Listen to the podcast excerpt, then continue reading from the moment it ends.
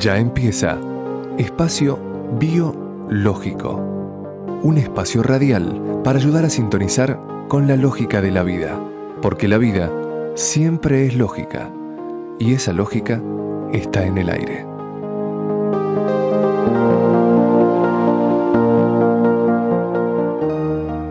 Auspician Prama, Alimentos Vivos. Prama, desde 1998, impulsando la alimentación consciente y fisiológica. Web prama.com.ar y Espacio Depurativo, desde Córdoba, asistiendo y conteniendo el proceso depurativo. Web espaciodepurativo.com.ar Conduce Espacio Biológico. Néstor Palmetti.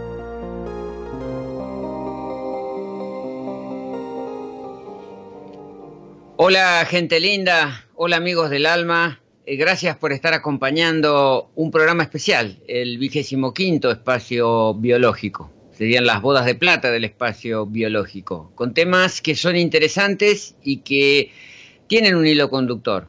En la visión biológica de la realidad nos vamos a referir al tema de la glándula tiroides, que es una de las que más consultas demanda, hay más inquietud en la gente, todo el tema hormonal, vamos a tratar de clarificar y dar consejos respecto a cómo manejarnos con esta glándula tan pequeña pero tan importante.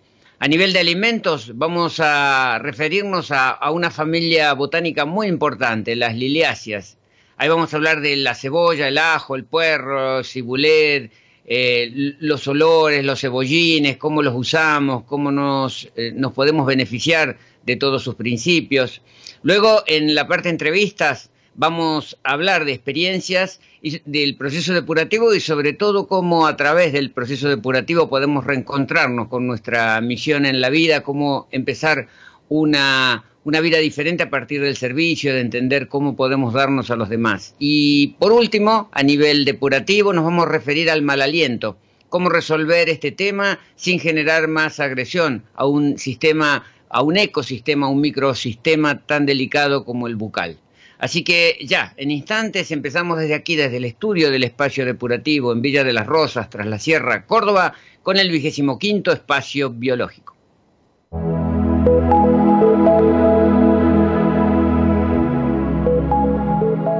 Y ahora, en espacio biológico, es el momento de la opinión. Néstor Palmetti nos aporta su visión biológica de la realidad.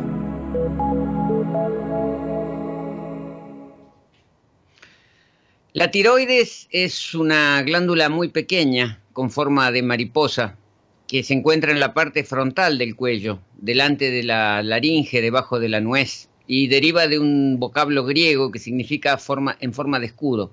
Está formada por dos lóbulos unidos por un istmo y cada lóbulo mide unos 4 centímetros de, largo por un par de centímetros de ancho. En conjunto es una glándula que pesa unos 30 gramos, pero sin embargo, pese a lo diminuta de la, del tamaño, esta glándula es parte del sistema endocrino o sistema hormonal y produce e interactúa con las principales hormonas del metabolismo que controlan cada función en el cuerpo, como la insulina, el cortisol, las hormonas sexuales como el estrógeno, la progesterona y la testosterona.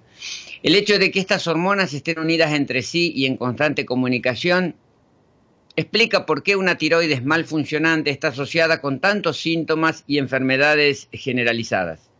La glándula tiroidea produce dos hormonas principales, la tiroxina o, T4 porque tiene cuatro átomos de yodo y la triiodotiroxina o T3 con tres átomos de yodo. Alrededor del 90% de la hormona producida por la glándula está en forma de T4, la forma inactiva. El hígado convierte este T4 en T3, la forma activa, con la ayuda de una enzima. La tiroides también produce T2, otra hormona que actualmente es el componente menos comprendido de la función tiroidea y el tema de muchos estudios en curso. Las hormonas tiroideas trabajan en un circuito de retroalimentación con su cerebro, especialmente la hipófisis y el hipotálamo, para regular la correcta liberación de la hormona tiroidea. Estas dos hormonas, la T3 y la T4, son las que controlan el metabolismo de todas las células de su cuerpo. pero su delicada armonía puede verse alterada por desequilibrios nutricionales, toxinas, alérgenos, infecciones y el estrés. La regulación de la función tiroidea es un proceso complejo. El hipotálamo produce una hormona que estimula la secreción de otra hormona segregada por la glándula hipófisis. La tiroides, bajo la acción de esta última, sintetiza la T4 a partir del yodo y del aminoácido tirosina. El 80% del yodo presente en el organismo se almacena en la tiroides. Una gran parte de la T4 se transforma a continuación en T3. De hecho, el 20% de la T3 se forma en la tiroides. El resto, el 80%, se fabrica a partir de la T4 que circula por tejidos como los del hígado y los riñones. Y aquí empezamos a entender que la tiroides no es una estructura independiente, sino que está interactuando y ya vamos a hablar del hígado y de los riñones porque son cuestiones que están íntimamente ligadas. Pero las hormonas tiroideas, la T3 y T4, estimulan procesos vitales en todo el cuerpo, especialmente relacionados con las siguientes funciones. Crecimiento, consumo de energía y oxígeno, producción de calor, fertilidad, utilización de vitaminas, proteínas, glúcidos, grasas, electrolitos y agua, regulación inmunitaria del intestino, regulación cardiovascular y regulación del sistema nervioso central. O sea, todo. ¿Y qué son las señales de la malfunción tiroidea? Bueno, por un lado, la regulación de la temperatura corporal. Una baja temperatura anormal puede ser signo de hipotiroidismo o al contrario, sofocos y una mayor transpiración serán signos de hipertiroidismo. El tránsito intestinal se, ralentiza en caso de hipotiroidismo y se acelera en caso de hipertiroidismo.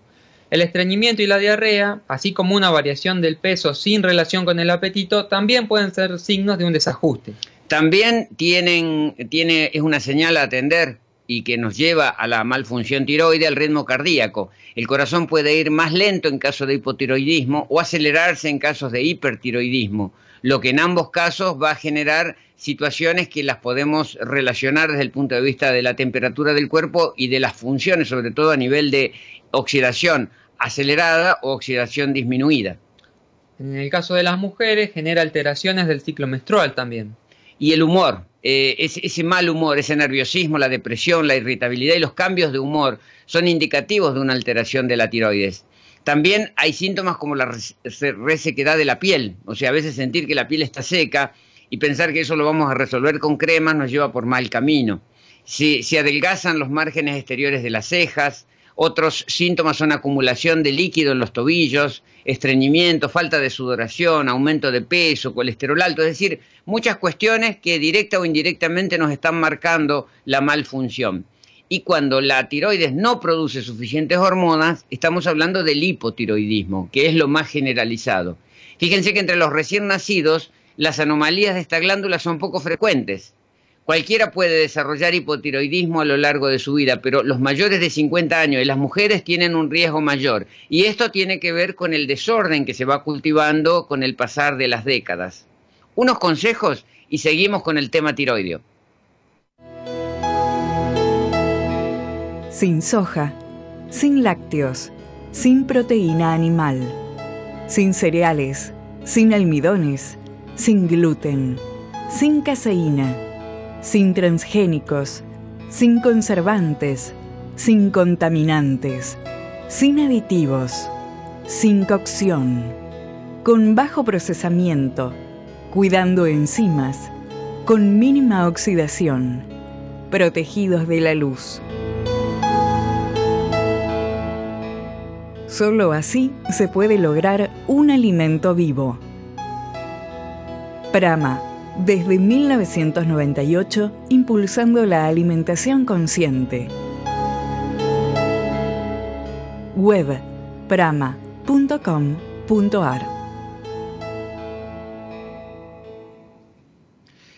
Y lo que realmente importa es eh, qué cuestiones están afectando el orden tiroideo. Y vamos a ver que hay muchas cuestiones que son físicas, que son emocionales, pero vamos a comenzar por lo creo que es lo más importante y que es lo que más las personas sienten como eh, influencia. Y nos referimos al famoso estrés.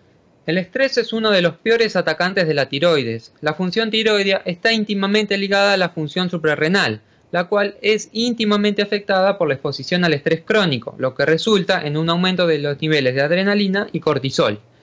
El cortisol elevado tiene un impacto negativo sobre la función tiroide. Los niveles de hormona tiroidea disminuyen durante el estrés, mientras que en realidad necesita más hormonas tiroideas durante momentos de estrés. Cuando el estrés se vuelve crónico, el flujo de sustancias químicas del estrés, o sea, la adrenalina y el cortisol, producida por las suprarrenales, interfiere con las hormonas tiroideas y puede contribuir a la obesidad, a la presión arterial alta, al colesterol alto, al azúcar en la sangre inestable, entre otros problemas. Una respuesta al estrés prolongado puede llevar al agotamiento suprarrenal, también conocido como fatiga adrenal, que generalmente es descubierta con el tiroidismo. Y sobre el estrés, y teniendo que ver con el estrés y teniendo que ver con el desorden tiroideo, está el colapso hepático y el colapso renal.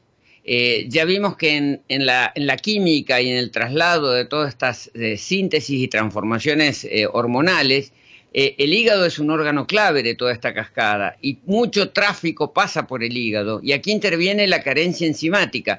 Sin cascadas enzimáticas activas no hay adecuada transformación de precursores en síntesis hormonal. O sea que podemos tener nutriciamente satisfechas algunas necesidades, pero después falta toda la parte de elongación y elaboración. También tiene que ver el adecuado pH, eh, o sea, el nivel de acidez alcalinidad, que está perjudicado por nuestra natural, entre comillas, natural, moderna tendencia a la acidificación por carencia de oxígeno, es decir, nos falta el oxígeno, estamos ácidos, estamos generando ambientes ácidos y eso conspira contra la química que se tiene que dar en el medio hepático y renal.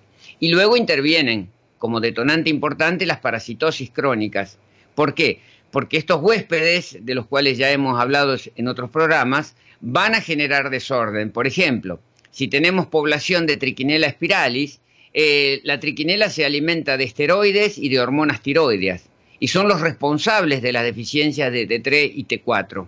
O sea, están comiendo literalmente hormonas T3 y T4 que después van a ser leídas en los estudios como carentes.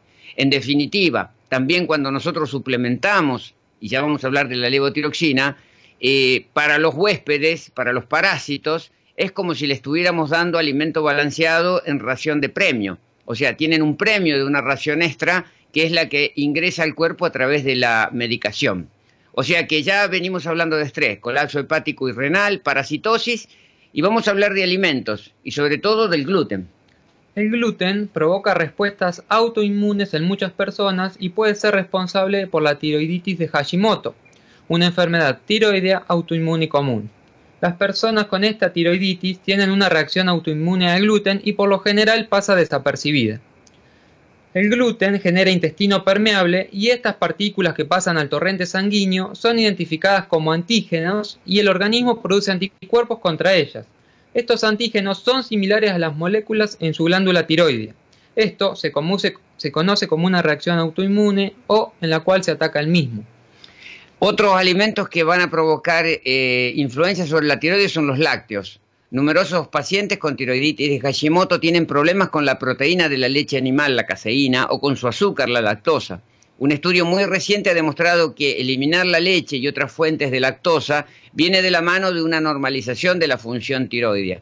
Cabe señalar que entre los excipientes de la levotiroxina de medicamento está la lactosa, lo que puede suponer un problema en los tratamientos de tiroidismo. Pero también vamos a hablar de un grano que se ha eh, hecho fuerte en el terreno vegetariano vegano y nos referimos a la soja.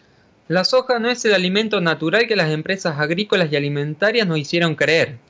La soja es rica en isoflavonas que son perjudiciales para la glándula tiroidea. Miles de estudios ahora vinculan los alimentos de soja con la malnutrición, con el estrés digestivo, la debilidad del sistema inmunológico, el deterioro cognitivo, los trastornos en la reproducción, la infertilidad y una multitud de otros problemas, además de dañar la tiroides. Los productos de soja fermentada orgánica, como el soju, la salsa de soja y el miso, son los únicos adecuados para el consumo.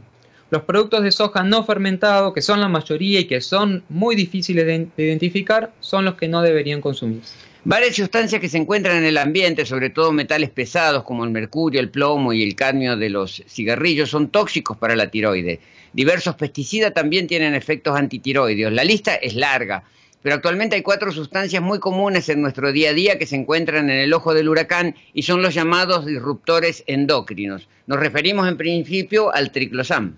El triclosan es una sustancia química con una estructura muy parecida a la de los pesticidas. Se utiliza como agente antibacteriano, fungicida, antiviral y agente de conservación. Se puede encontrar en jabones antibacterianos, en productos de higiene corporal y cosméticos como jabones, geles de duchas, pastas de dientes, desodorantes, enjuagues bucales, cremas hidratantes, productos de acné, desmaquillantes, esponjas y toallas. O sea, en casi todo.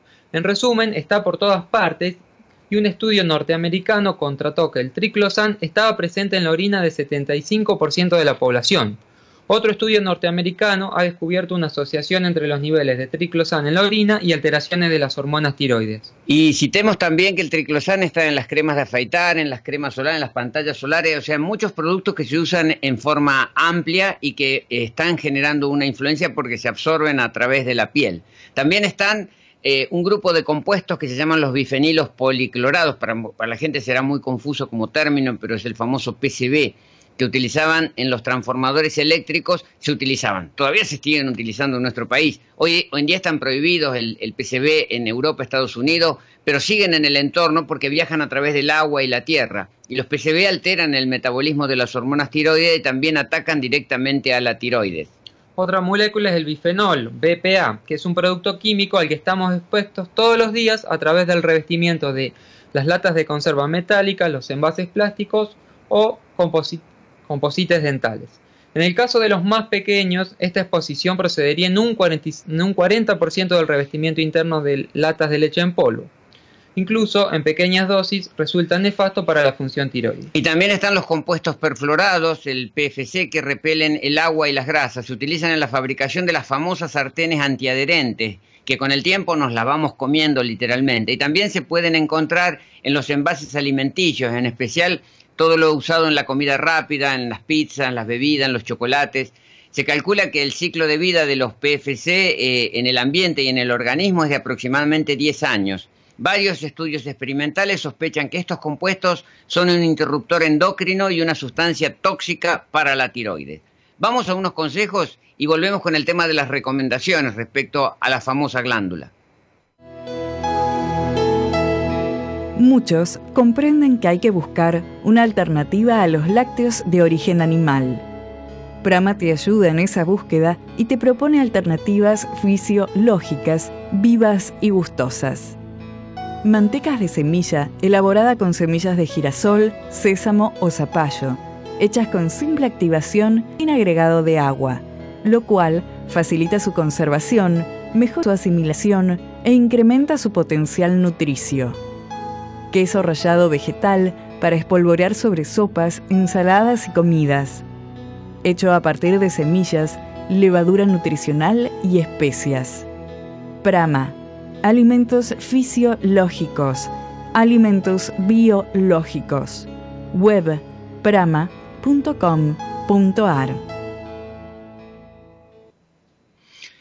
Con toda la información contradictoria que hay sobre la tiroides, especialmente con respecto a qué comer y qué no comer, el tema se hace un poco confuso y al tratar de conocer más sobre el tema, consultando a médicos con formación convencional, las contradicciones se pueden volver hasta frustrantes y generan un poco de ansiedad en las personas.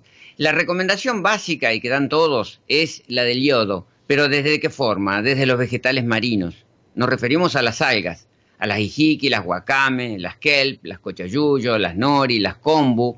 Esta es probablemente la forma más ideal de la suplementación de yodo, ya que también están cargados con muchos nutrientes benéficos y sinérgicos, como son estos oligoelementos presentes en el plasma marino. Por lo tanto, también el tomar agua de mar ayuda al proceso de la regeneración y de la reconstrucción del orden tiroideo. Con respecto a las semillas, está bueno elegir aquellas que son ricas en selenio, como el zapallo, el girasol, el sésamo, el fenogreco, nueces, almendras y alimentos comunes como cebolla, ajo, coco, pepinos, espárragos, algas kelp. También hay que consumir buenas fuentes de tirosina, que es un aminoácido involucrado en casi todas las proteínas del cuerpo. Es una parte esencial de la producción de varias sustancias químicas del cerebro, tales como los neurotransmisores, la dopamina y las hormonas reguladoras como las tiroides, que afectan el estado de ánimo. ¿Dónde encontramos tirosina? Bueno, lo magnífico es la espirulina, porque ahí tiene una altísima concentración. Y muchas eh, fuentes son poco conocidas, como por ejemplo la algarroba. La harina de algarroba es muy rica en tirosina. Las almendras, las bananas, las paltas o aguacates, las semillas de zapallo, de sésamo, las espinacas, el perejil, todos son buenos aportadores de tirosina. También consumir mayor cantidad de hortalizas de, de las tipos de las crucíferas. Para las personas con hipotiroidismo, cuyos médicos les han aconsejado evitar el consumo de vegetales crucíferos, les sorprenderá saber que eso es un mito y que el consumo de rabanitos, repollos, brócolis, rúcula, nabo, mostaza puede mejorar la función tiroidea ya que aumenta sus niveles de glutatión. Sobre los crucíferos nos vamos a referir en el próximo programa, que justamente es una familia con muchas eh, potencialidades. También para la tiroides vienen bien los alimentos ricos en vitamina A, como el diente de león, la zanahoria, la espinaca, los repollos, la selga. También está bueno consumir una suficiente cantidad de ácidos grasos omega 3 a través de las semillas de chía y de lino y de las hojas verdes. Y también aceites estables como el de oliva y el de coco ya que son eh, monoinsaturados o saturados y no generan estrés oxidativo en comparación con otros aceites vegetales. Además, el aceite de coco no interfiere con la conversión de T4 a T3, así como lo hacen otros aceites. Pero todo esto tiene que ver con la comida y que generalmente las personas preguntan qué como o qué no como por la tiroides.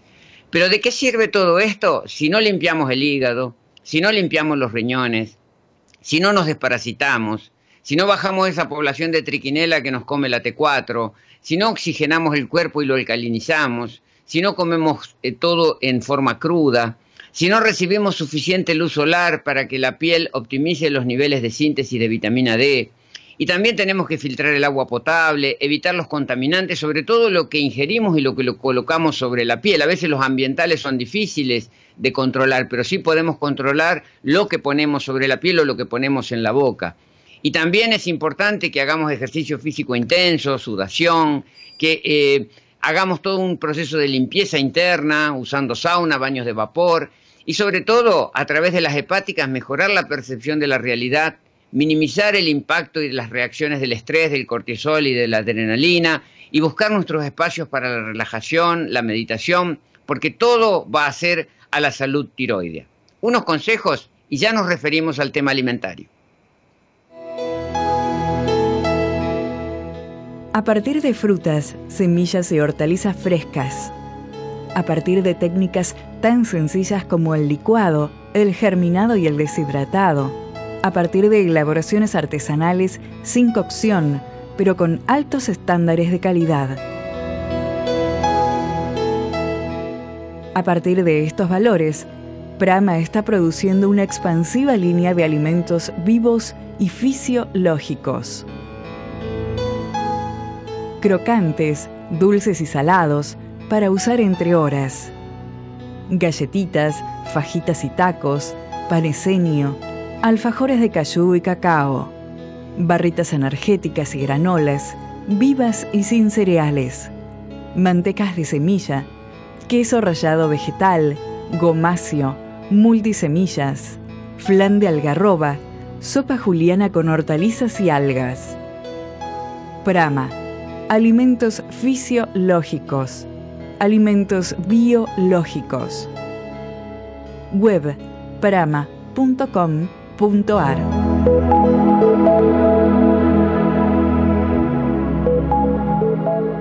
Y ahora, en espacio biológico, es el momento de hablar de alimentos vivos. Información, consejos, recetas simples y nutritivas. Todo bio lógico.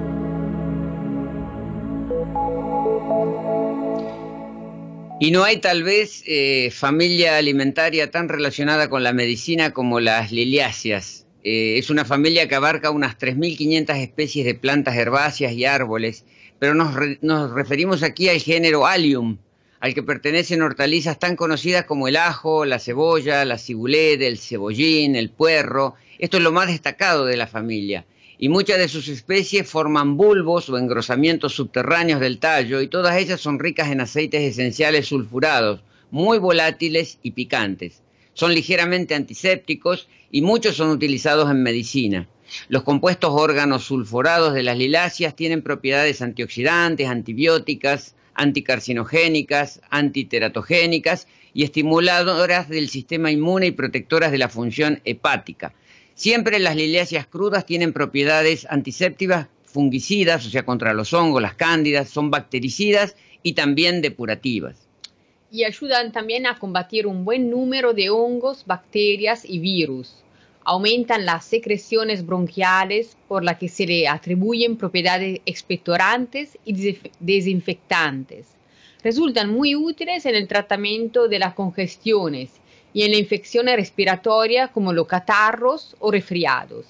Su consumo se recomienda en caso de parasitosis intestinales, disenterías y otras infecciones gastrointestinales. Un estudio epidemiológico muy amplio sobre el consumo de cebolla y ajo en Europa demostró que el consumo de las liliáceas se podría relacionar con la reducción del riesgo de muchos cánceres.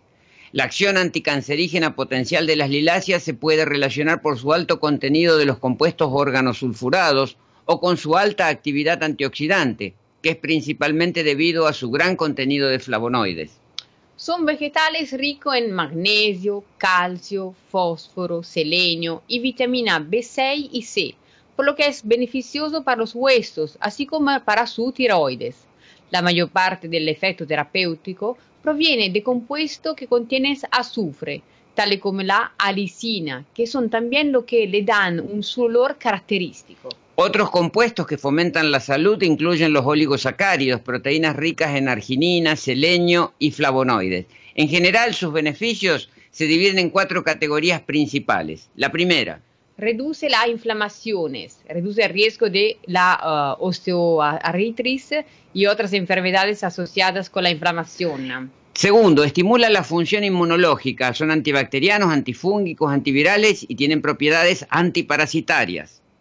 El 3 mejora la salud cardiovascular y la circulación, protege contra la coagulación, retarda la placa, mejora la cantidad de lípidos y reduce la presión arterial. Y finalmente es tóxico para 14 tipos de células cancerígenas, incluyendo las del tipo cerebral, pulmonar, de seno, gástricas y pancreáticas y además pueden ser eficaces contra las bacterias resistentes a los medicamentos, un gran desafío de la medicina moderna, cuando ya los bichitos han hecho resistencia a los antibióticos. Y la investigación ha revelado que a medida que la lisina se digiere en su cuerpo, se produce el ácido sulfónico, un compuesto que reacciona con los radicales libres peligrosos más rápidamente que cualquier otro medicamento conocido. Vamos a unos consejos y algunas sugerencias de uso de estas excelentes hortalizas.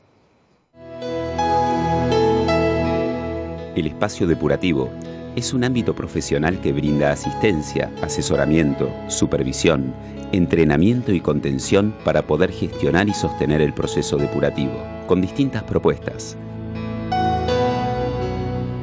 Compacto de 5 o 10 días, compactos para recursantes, programas para niños, talleres depurativos, talleres de cocina sin cocina, entrevistas y consultas personalizadas. Espacio Depurativo, en Villa de las Rosas, tras la Sierra, Córdoba. espaciodepurativo.com.ar Siguiendo con las liliáceas, digamos que en ensaladas son ideales como estimulantes depurativos, diuréticos, hipotensores y remineralizantes. Comiendo las liliáceas crudas se pueden prevenir o curar enfermedades como el cáncer, la bronquitis, catarros y muchos otros padecimientos.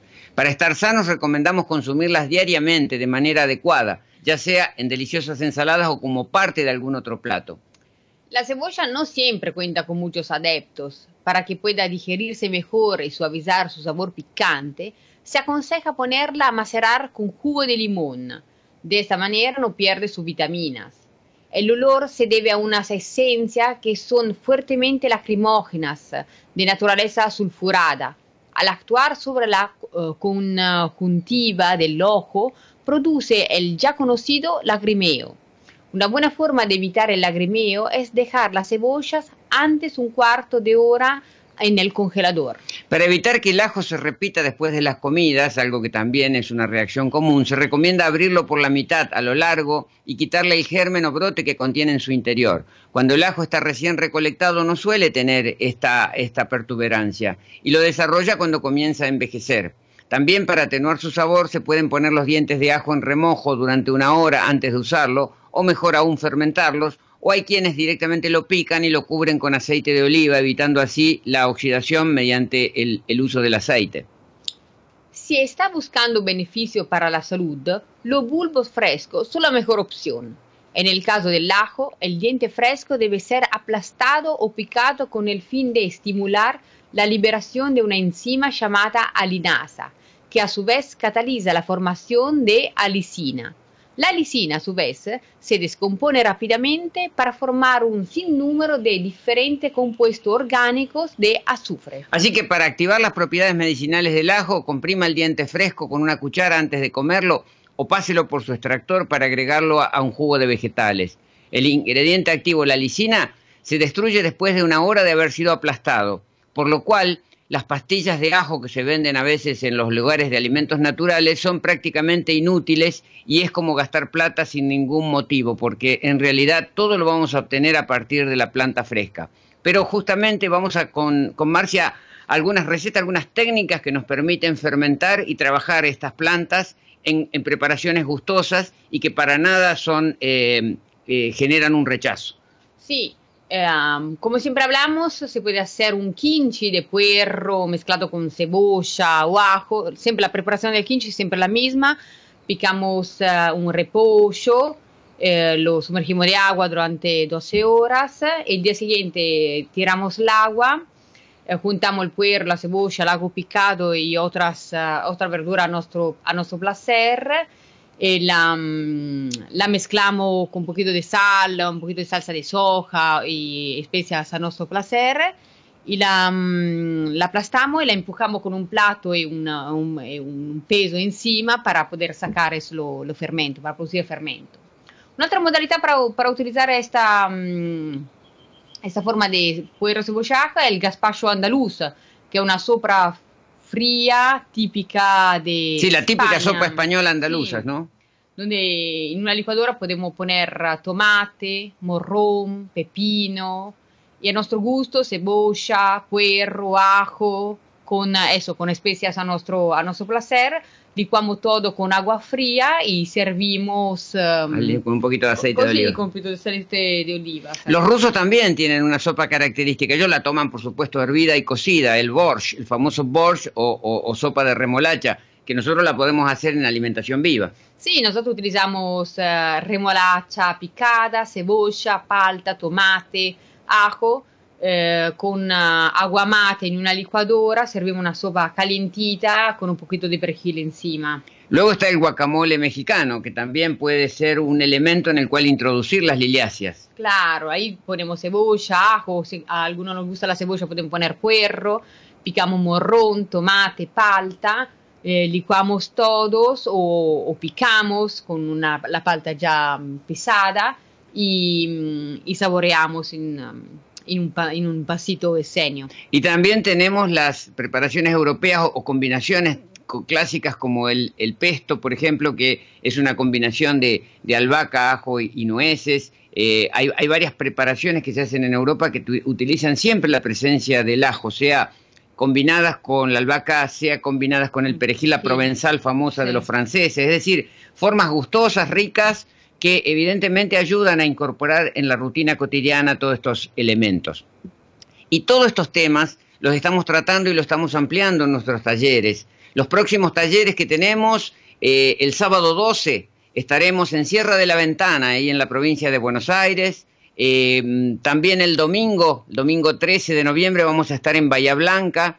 Eh, el 20 de noviembre vamos a estar en San Isidro, juntamente con Marcia por la mañana, vamos a hacer el taller de Creando Futuro Consciente, o sea, calidad reproductiva, y por la tarde vamos a estar dando ahí en Bomberos Voluntarios, en Avenida Santa Fe 650, un taller intensivo, así que va a ser todo un día dedicado a las prácticas depurativas, los andariveles y a todo este conocimiento que nos empodera y nos da más herramientas para una mejor calidad de vida. Cerramos el tema alimento, dejamos espacio a buenos consejos y ya venimos con la entrevista.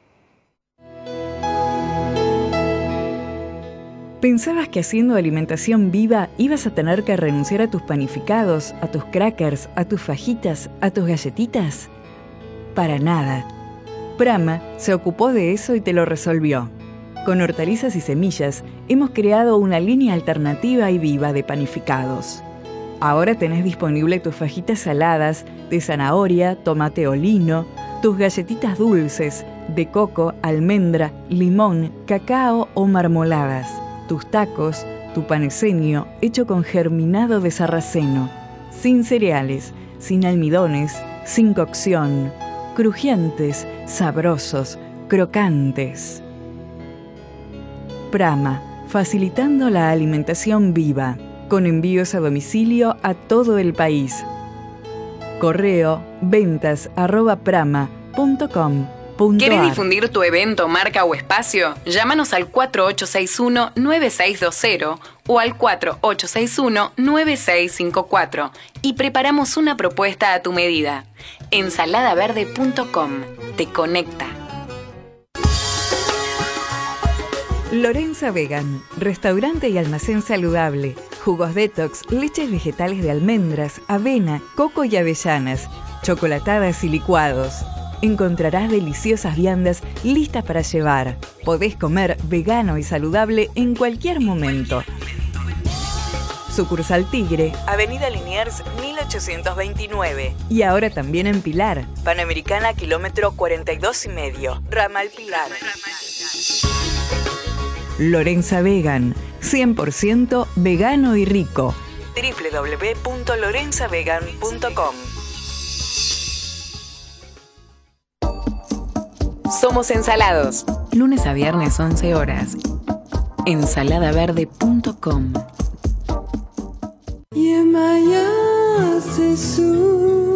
Luz Grun te invita a un viaje de sanación para todo tu ser y en todos los planos, físico, mental y emocional terapias presenciales y a distancia, desbloqueo y armonización de chakras, limpieza áurica, trabajo sobre miedos y energías negativas, reconexión con el alma. Llena de felicidad tu vida y de luz tu ser. Encontrala en Facebook como Luz Grun, Centro de Terapias Complementarias, o por WhatsApp al 11 34 08 74 92. Sumate a la difusión de un estilo de vida consciente. Consciente. Volvemos a espacio biológico. Porque la vida siempre es lógica. Y esa lógica está en el aire. Con la conducción de Néstor Palmetti.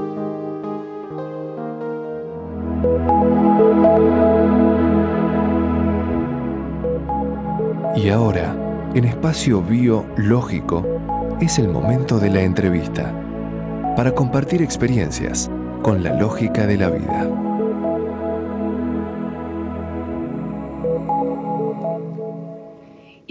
Desde las sierras de Córdoba nos vamos a la Sierra de las Ventanas con Marcela Gómez, que está en línea, a quien le damos la bienvenida a este vigésimo quinto espacio biológico y la saludamos. Eh, ¿Cómo estás? ¿Cómo está tu día? ¿Y cómo están las cosas para el próximo sábado en que vamos a estar por allí visitando Sierra de la Ventana?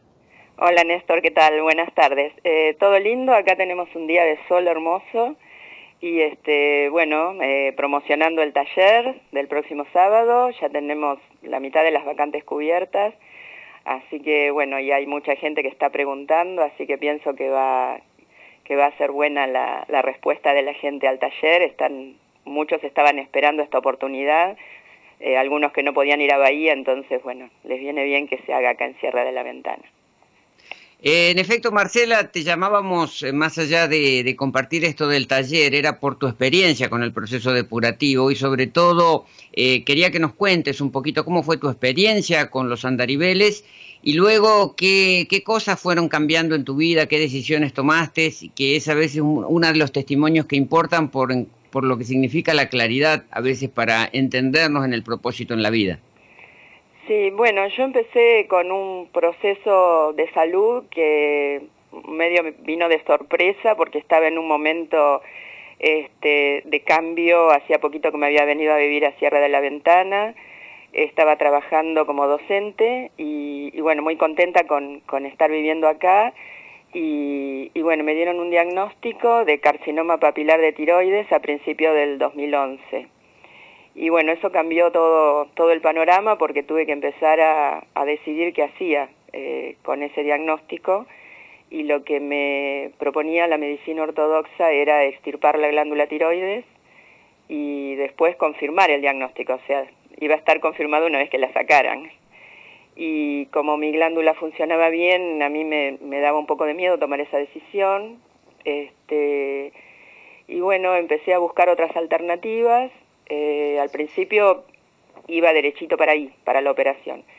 Pero después, bueno, ocurrieron algunas cosas, la operación se suspendió, entonces, bueno, empecé a buscar otras alternativas y entré, hice un tratamiento en capital, eh, pero bueno, la parte de la alimentación era una parte que yo sabía que, que era muy importante. Eh, mi hija, una de mis hijas, me había presentado el libro Cuerpo Saludable hace un tiempo, antes de que se supiera nada de todo este problema de salud.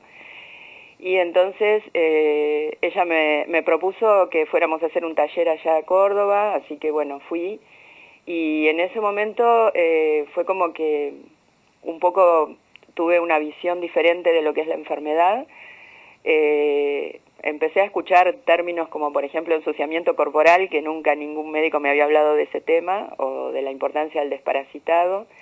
Entendí lo que eran los seis andariveles y bueno, eh, todo empezó un poquito, eh, me entusiasmé mucho con la propuesta y empecé a, intentar seguir eh, ese camino de los seis andariveles. Me costó un poco la, organizar, la organización. Este, y bueno, después paralelamente hacía el tratamiento en capital y había frenado el tema de la operación.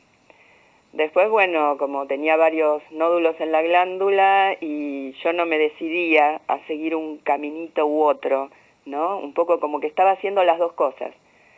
Estaba haciendo toda la limpieza, había hecho terapia colónica, había empezado con las hepáticas, con el desparasitado, con el cambio de alimentación y demás, pero no dejaba de eh, hacerme los estudios, de pensar en la alternativa, bueno, que si, si los nódulos crecían, eh, me iba a operar. Entonces un poco, bueno, eh, ayudada realmente por, por la gente que, que, bueno, que me acompañaba en, en esta toma de decisiones, por mis hijos, por mi familia, mis amigos, este, bueno, me, vi ante la, situación de decidir de qué camino tomaba, ¿no? Porque con las dos cosas este, realmente eh, no, iba para ningún lado, yo sentía que no estaba haciendo lo, lo correcto, hasta que, bueno, finalmente decidí que no me iba a operar y que iba a seguir, mm, bueno, poniéndome las pilas con esto de limpiar el cuerpo para no volverlo a ensuciar. Eh, recuerdo en ese momento intercambios de mails que tuvimos con vos, que también fuiste muy, muy importante en, en esa definición mía, ¿no? Sobre por dónde seguir, porque me ayudaste a entender eh, de dónde venía la enfermedad, cuáles eran las causas, ¿no? Eh, no como habitualmente se hace, ¿no? que se trabaja sobre el síntoma, sino un poco empezar a entender eh, de dónde surgen los problemas de desequilibrio en el cuerpo, entre los que se encuentra el cáncer. Entonces un poco eh, pude entender más el proceso y al entenderlo creo que es un paso muy importante para empezar a tomar decisiones de una manera más consciente. Marcela, mira qué, mira qué casualidad que en el principio de este programa eh, dedicamos eh, todo el bloque inicial a hablar del, problema tiroideo, de la función tiroidea, y en ningún momento nos referimos al tema de las extirpaciones, que es lo que normalmente la ortodoxia sugiere, aconseja y utiliza como protocolo. Pero danos un tiempito, vamos a unos consejos y volvemos con la síntesis de tu testimonio y sobre todo tus decisiones. Bueno, muchas gracias, Néstor. Sí, seguimos. Cuando tenés que ir al gimnasio, tenés que salir de viaje o tenés que pensar en la merienda de los niños, ¿qué llevas de saludable, vivo y fisiológico? Prama te lo resolvió, sin usar cereales, azúcares, margarinas ni cocción. Así nacieron las nuevas barritas vivas, crocantes, fisiológicas, sabrosas, energéticas y saciantes. En sus tres sabores, naranja, limón y con la exquisita masa pura de cacao. Prama, alimentos fisiológicos, alimentos vivos, web prama.com.ar, con envíos a domicilio a todo el país. Y seguimos con Marcela Gómez desde Sierra de la Ventana, con la conclusión de tu, de experiencia depurativa y las decisiones que luego tomaste. Bueno, eh, después de esto, de, empezar con los seis andariveles, yo hice un segundo, fui en una segunda oportunidad a, Villa Las Rosas, al espacio depurativo, y en esta segunda oportunidad estaba como más eh, consciente de todo lo que estaba haciendo, de la importancia que tenía ese proceso, y me organicé mucho mejor. Esa segunda visita al espacio depurativo eh, me sirvió mucho más y bueno, seguí con todos los andariveles. Empecé a prestar atención también a cuestiones más sutiles, ¿no? No tanto solo a lo físico, sino también a, las emociones, a, todo lo que había alrededor. Mucha gente, me, muchos eh, que acompañaron todo este proceso me hacían notar que también lo emocional tenía mucho que ver con lo que estaba pasando en mi cuerpo. Y entonces empecé a, a prestarle atención a esa cuestión también. Y, bueno, mi alimentación cambió eh, fundamentalmente, eh, empecé a incorporar cosas al, eh, a, mi dieta diaria que antes no consumía, el consumo de brotes, de semillas, de, jugos verdes, empecé a hacer la hierba de trigo, a consumir kefir, bueno, todas esas cosas fueron incorporándose a mi, a mi alimentación y me ayudaron muchísimo, me sentí mucho mejor, me sentí con más energía eh, y fundamentalmente eh, me ayudó todo este proceso a perderle el miedo a la enfermedad. Creo que una de las cosas eh, que marcan los procesos de enfermedades que se presentan como tan traumáticas en, lo emocional tiene que ver con, con, emociones como el miedo, que, no, que juegan en contra de un proceso de recuperación. Entonces, hacer todo esto, estar trabajando a conciencia por mejorar mi estado de salud me ayudó a perder el miedo y de hecho, después de un tiempo de hacer el tratamiento en capital, el tratamiento alcalinizante y seguir con la dieta y con los seis andariveles, decidí, eh, bueno, no hacerme más este, estudios porque todos los estudios me venían dando muy bien. Durante un año y medio eh, estaba todo, todo bien mis niveles de hormonas estaban perfectos, así que bueno, ya sabía eh, por dónde iba la cosa, así que bueno, en este momento sigo con, con, este, con la alimentación, eh, hice, mm, además de la terapia colónica, hice una serie de 10 mm, limpiezas hepáticas profundas, y este y bueno también hice mm, alguna cura frutal una cura de uvas que me ayudó a también para mi sorpresa eliminé algunos cálculos. Y, este, y bueno, nada, la decisión que tomé después fue difundirlo, difundir esto que a mí me había hecho bien. Entonces cuando me jubilé, dejé de, trabajar como docente, eh, decidí abrir el almacén natural Estoy Verde, acá en Sierra de la Ventana, y ser corresponsal de los productos de Prama, y bueno, eh, desde el 2012 que estoy con este emprendimiento, en diciembre del 2012, o sea que ya estamos por, por cumplir este, los cuatro años. Eh, y durante todo este tiempo mucha gente se acercó y mucha gente notó un cambio fundamental en su vida y hay mucha gente que en este momento mm, va a tomar decisiones sobre su salud y pienso que el taller eh, les va a ser muy útil para poder tomar esas decisiones como me pasó a mí como me pasó a mí. Así que eh, para mí es una, una sensación de agradecimiento muy grande que tengo hacia vos, hacia todo tu equipo, hacia ese espacio donde realmente siento que me, me cambió, eh, cambió totalmente mi visión de lo que es la salud, de lo que es la enfermedad, de lo que es hacerse cargo de la propia salud y no delegarla. Eh, y bueno, eso es, creo que es uno de los mayores aprendizajes que tuve y sigo, sigo investigando, sigo buscando, eh, sigo leyendo, eh, por eso también el tema de los libros, no solamente del, paquete depurativo, sino también la gente se ha sumado, se interesa mucho por, por leer sobre estos temas y, este, y me parece que eso es una, una actividad de difusión que es fundamental en este tiempo en que por allí, por eso yo decía que en el taller era importante hablar de la alimentación de los niños, porque hay que empezar desde, desde el principio, ¿no? Desde muy chiquititos a, incorporar una, una, comida sana y a sacar las cosas que por allí consumimos culturalmente o que nos parece que no son tan malas, pero que en definitiva eh, cuando aprendemos lo que trae aparejado algo que parece ser un inocente paquete de galletitas, pero que tiene un montón de aditivos, bueno, empezamos a mirar más este, críticamente ¿no? las etiquetas de lo que consumimos. Así es, Marcela. y te agradecemos muchísimo el testimonio, te agradecemos mucho que seas parte de este, de este grupo que empieza a difundir, a, tratar de compartir todas estas experiencias, toda esta, toda esta, este arsenal de herramientas de las que nos vamos armando.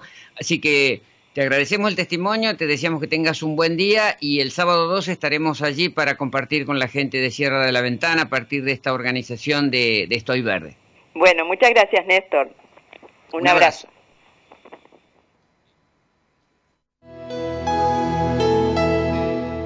Comer vivo no significa renunciar al placer gustativo.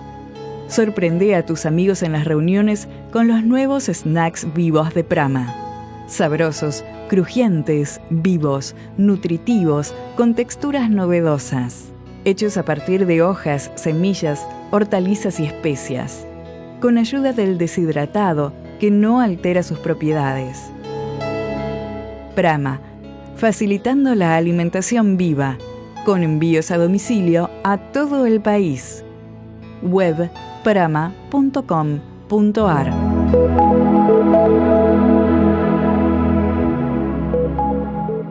Y ahora, en espacio biológico, es el momento de la depuración, la higiene corporal, en sintonía con la lógica de la vida.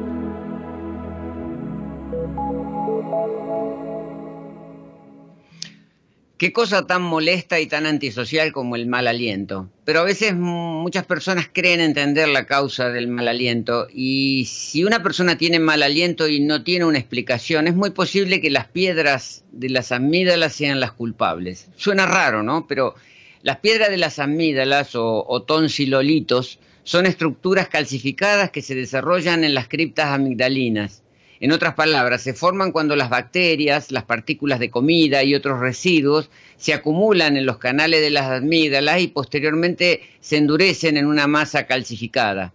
Mientras que muchas personas experimentan piedras en las amígdalas, no todo el mundo las notará, porque a menudo son demasiado pequeñas como para verse. Simplemente hasta a veces se pueden llegar a tragar y ni siquiera saber que estaban allí. Sin embargo, pueden causar malestar, dolor de garganta, dolor de oído, tonsilolitis y otro síntoma desagradable que es el referido, o sea, el mal aliento. Un estudio estadounidense encontró que en realidad cerca del 40% de los pacientes tenía piedras en las amígdalas, aumentando su prevalencia con la edad 50 o 70 años. Los pacientes tenían un promedio de 18 piedras cada uno, con tamaño que oscilaban de 1 a 10 milímetros. En un estudio realizado por investigadores de la Universidad Estatal de Campinas, Brasil, detectaron piedras en las amígdalas en 75% de los pacientes con tonsilolitis que tenían mal aliento, pero en solo en los 6% de los que tenían respiración normal. A pesar de su prevalencia, las causas exactas siguen siendo un misterio y se han realizado pocos estudios de investigación para entender, tal vez porque las piedras por lo general no son consideradas peligrosas. Sin embargo, se sabe que causan mal aliento por efecto de las bacterias que desprenden compuestos volátiles de azufre. Es importante entender que las piedras en las amígdalas no son masas simplemente inertes como si fueran piedras del reino mineral. Son lo que, lo que se llama en biología las biopelículas vivas, que se han eh, mostrado que respiran oxígeno y nitratos. Las piedras en las amígdalas incluso han sido comparadas con los corales marinos porque están fuertemente integrados por bacterias anaerobias, o sea, que no respiran oxígeno. Estas bacterias anaerobias prosperan en azúcares y partículas de alimentos que están presentes en la boca. Esta capa se conoce como biopelícula, que es una red espesa de microorganismos vivos. Debajo de esta película se crean piedras compuestas de colágeno y bacterias muertas. Las piedras de las amígdalas se ven afectadas por la salud del microbioma oral. Para lograr una buena salud oral es necesario promover el equilibrio entre las bacterias en la boca.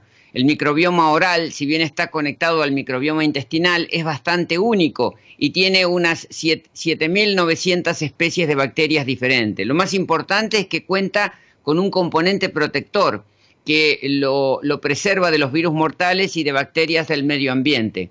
La segunda función del microbioma oral es iniciar el proceso digestivo. Sì, curiosamente los probióticos inicialmente no funcionan, non funzionano nella bocca, así que no es simple como añadir más microbios beneficiosos. Como paso inicial hay que evitar matar los microbios en la boca. Esta es la razón por la cual los agentes antimicrobianos y los enjuagues bucales diseñados para matar las bacterias malas en realidad hacen mucho más daño que beneficio. Si usted tiene piedras en las amígdalas, no utilizar un enjuague bucal con base alcohol y obviamente no beber alcohol. Una mejor opción puede ser agregar vegetales fermentados a su alimentación. Estos están llenos de flora amigable que no solo mejoran la digestión, sino también alteran la flora en la boca.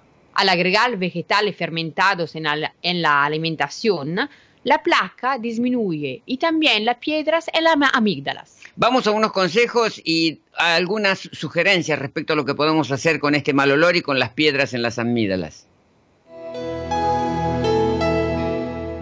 Consideramos que condimentar es una forma inteligente, gustosa y divertida para acentuar los sabores y ordenar nuestra flora microbiana. Siguiendo la antigua tradición hindú de los masalas, Brahma creó distintas combinaciones equilibradas de especias para diferentes momentos. Así nacieron nuestros masalas. Sabor italiano, sabor picante, sabor herbal, sabor dulce. Masalas para agregar a tus sopas, licuados, ensaladas, postres, mantecas. Prama. Alimentos fisiológicos. Alimentos biológicos. Web prama.com.ar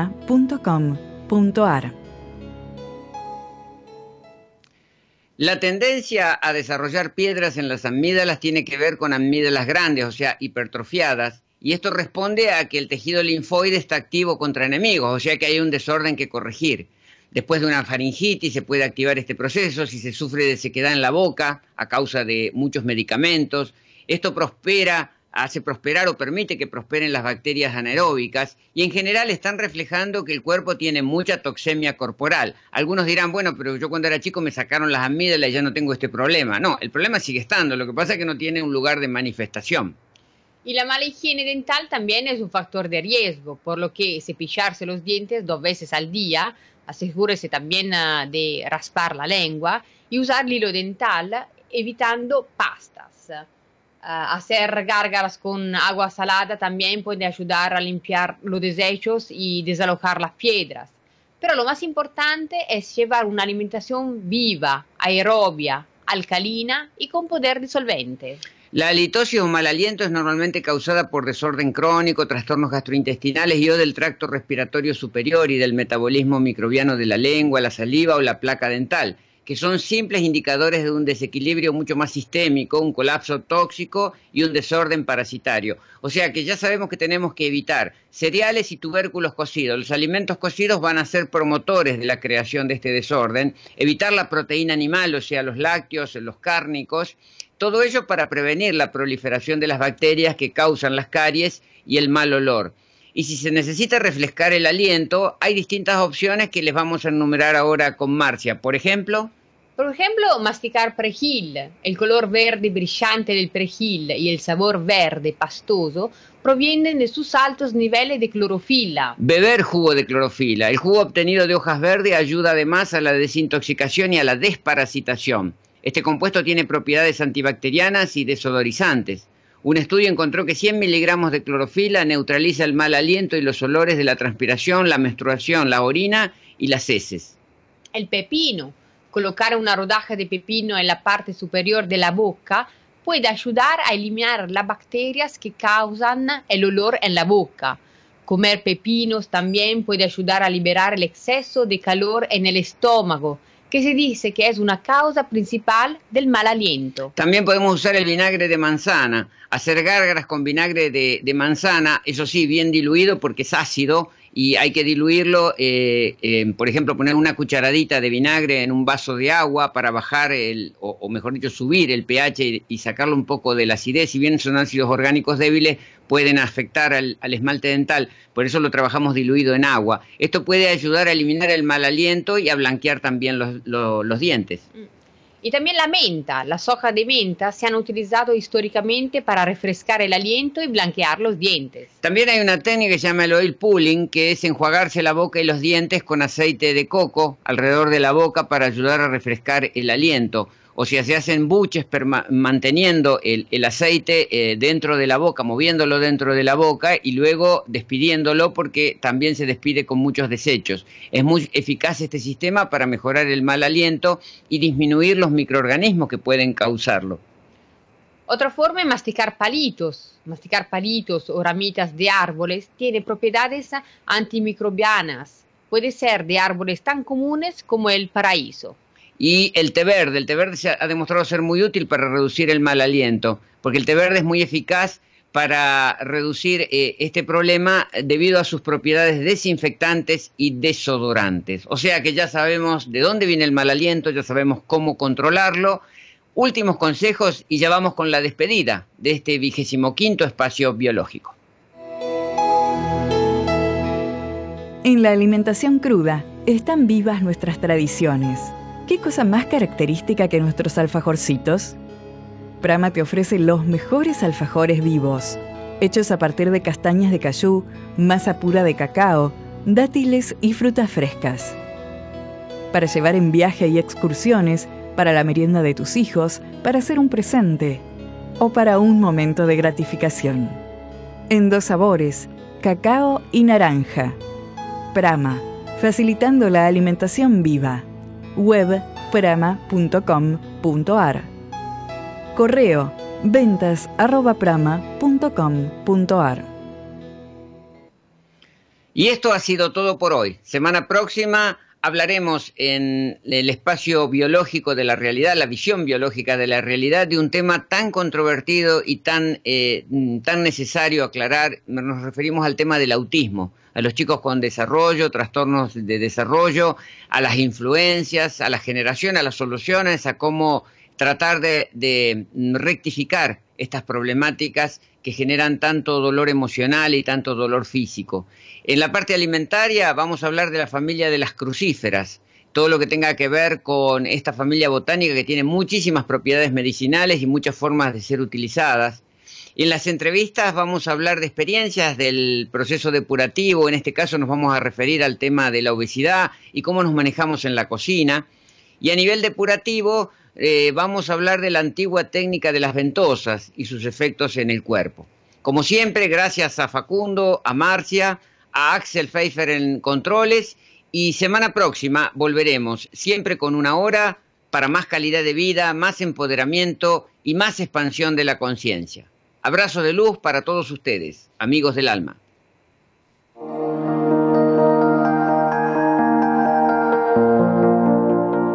Auspiciaron este espacio biológico.